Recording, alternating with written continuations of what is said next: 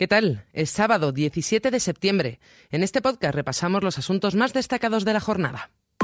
XFM Noticias.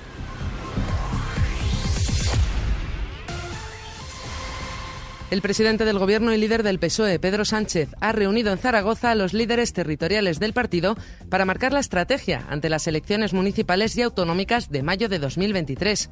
Todos ellos han acudido a un acto con militantes donde Sánchez ha llamado a los varones a salir a ganar las elecciones autonómicas y municipales del próximo mes de mayo. Sánchez ha señalado que con este encuentro se mostraba la fortaleza de un partido en forma.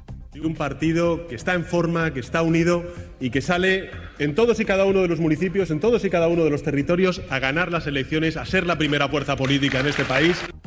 Sánchez también ha tenido palabras para el principal partido de la oposición.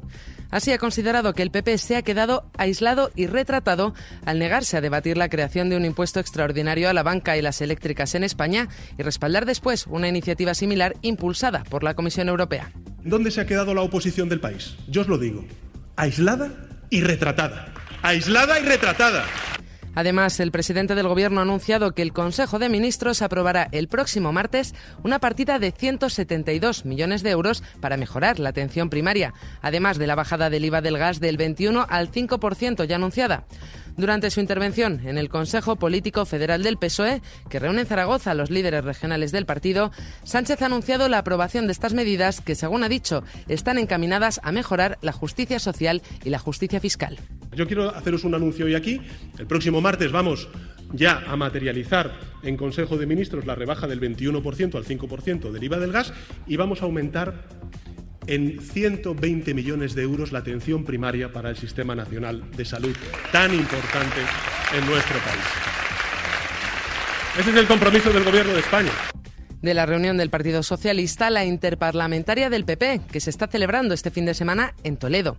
Este encuentro, encabezado por el líder popular, Alberto Núñez Feijó, acoge a todos los diputados nacionales y regionales de la formación.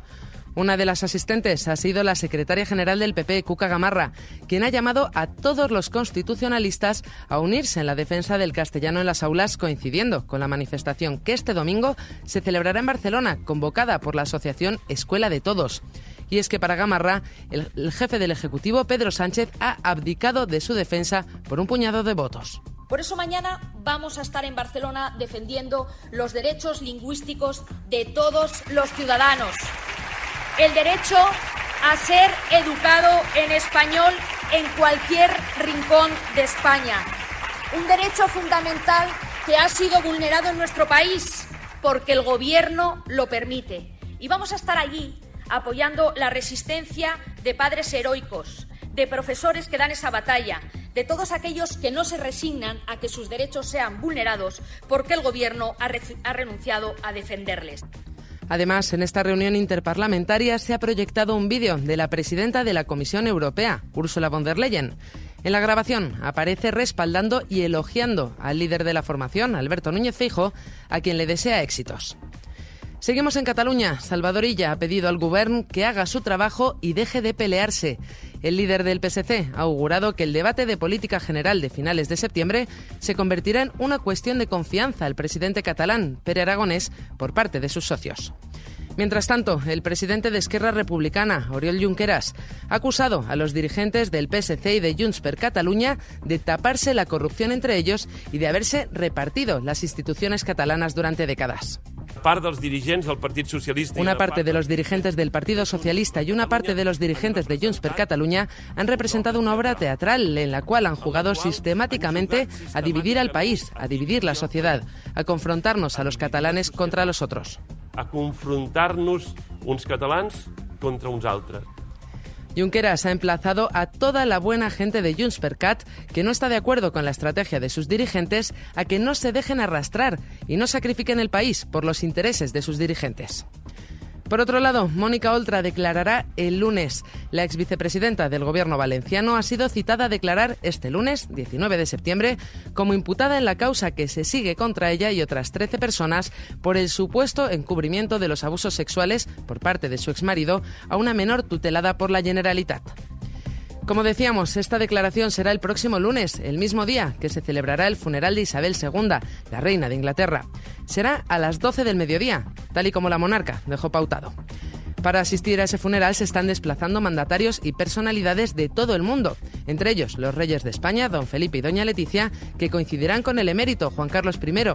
También está viajando hacia Londres el presidente de Estados Unidos, Joe Biden. Por cierto, que Joe Biden se ha dirigido al presidente ruso, Vladimir Putin, le ha instado a no usar armas nucleares ni químicas en Ucrania, ya que según Biden, si Putin las utilizase se convertiría en el mayor paria del mundo. Además, el presidente estadounidense ha adelantado que habría consecuencias. Seguimos hablando precisamente del conflicto en Ucrania. El presidente ucraniano Volodymyr Zelensky ha declarado que Rusia deja muerte por todas las partes por las que pasa y debe responder por ello. Las declaraciones se producen después de que Ucrania haya sacado a la luz el hallazgo de 440 tumbas de ucranianos presuntamente asesinados por el ejército ruso en Kharkov antes de que la región fuese recuperada por el ejército ucraniano.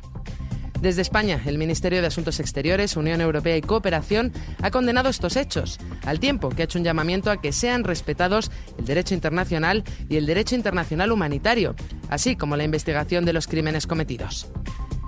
Y terminamos hablando de cine. Me gustaría dedicar el premio a mi marido Javier y a toda mi familia, especialmente a mi hijo y a mi hija, que son lo más maravilloso de este mundo.